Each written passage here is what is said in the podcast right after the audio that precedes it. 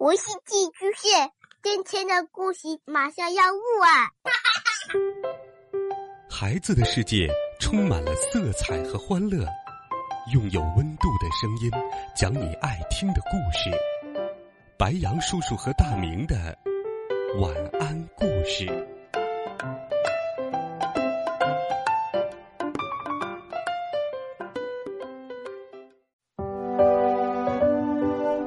小朋友们、同学们，晚上好！欢迎收听白杨叔叔讲故事。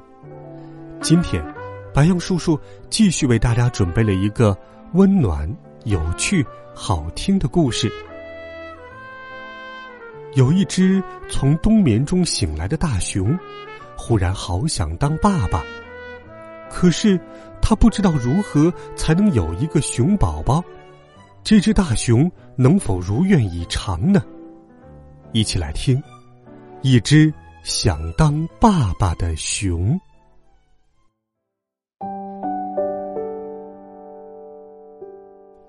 有一天早上，大熊还在山洞里面睡觉。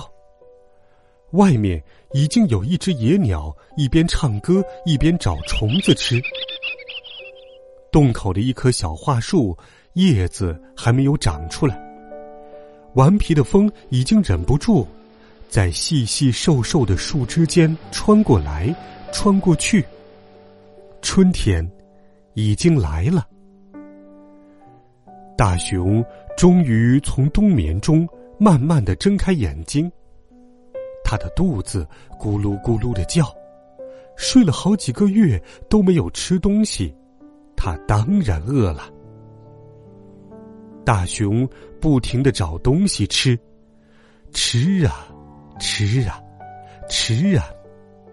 很快，他又把自己养得胖嘟嘟。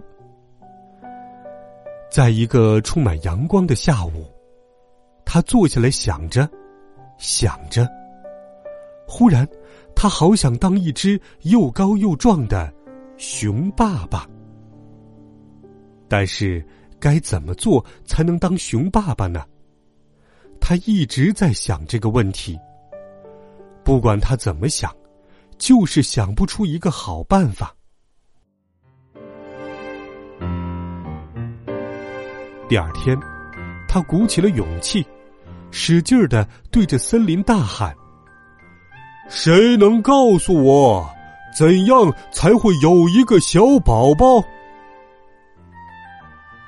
不知道从哪里跳出来一只小兔子，很惊讶的问大熊：“什么？你再说一遍？你真的不知道吗？小宝宝是从萝卜园里长出来的呀！你要仔细的找，在两个小萝卜之间，如果看到一对小耳朵从土里冒出来，把它拉起来，你就有一个小宝宝了。当然，你要小心的拉哟。”小兔子要离开时。他还笑着对大熊说：“怎么样，很神奇吧？嘿嘿。”虽然大熊不太相信小兔子说的话，尤其是拉耳朵的那部分，但是第二天，他还是去了萝卜园。他在萝卜地里找啊找，还吓跑了农妇。这时，一只喜鹊很惊讶的对大熊说：“什么？”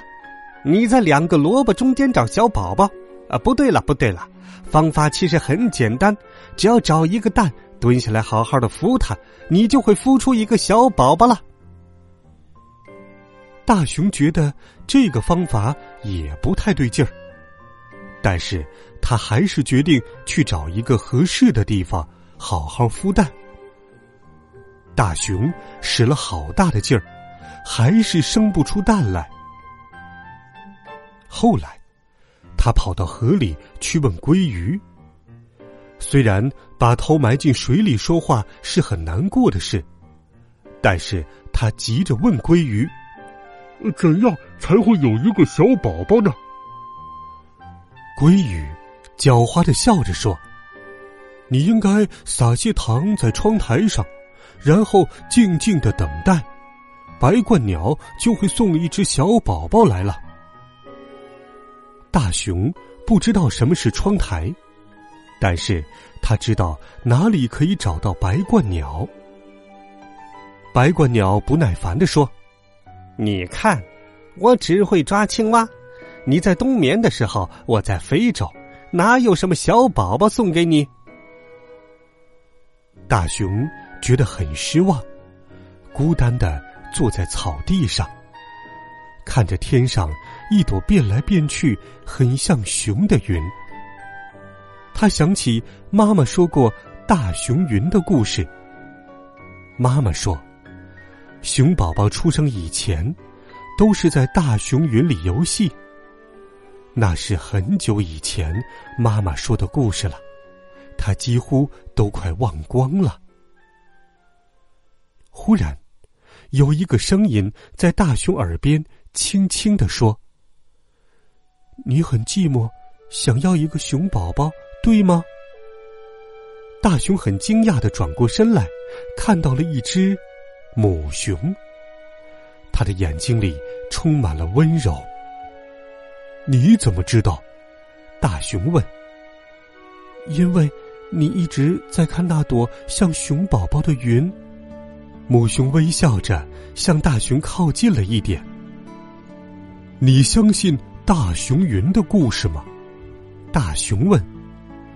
母熊轻轻的摇头，但是。他看大熊那么的不快乐，立刻说道：“如果你愿意和我结婚，明年春天我们就会有一个可爱的熊宝宝了。”真的吗？大熊很高兴的跟在母熊后面。他们要赶快去找一块干净、柔软的草地，准备迎接可爱的熊宝宝。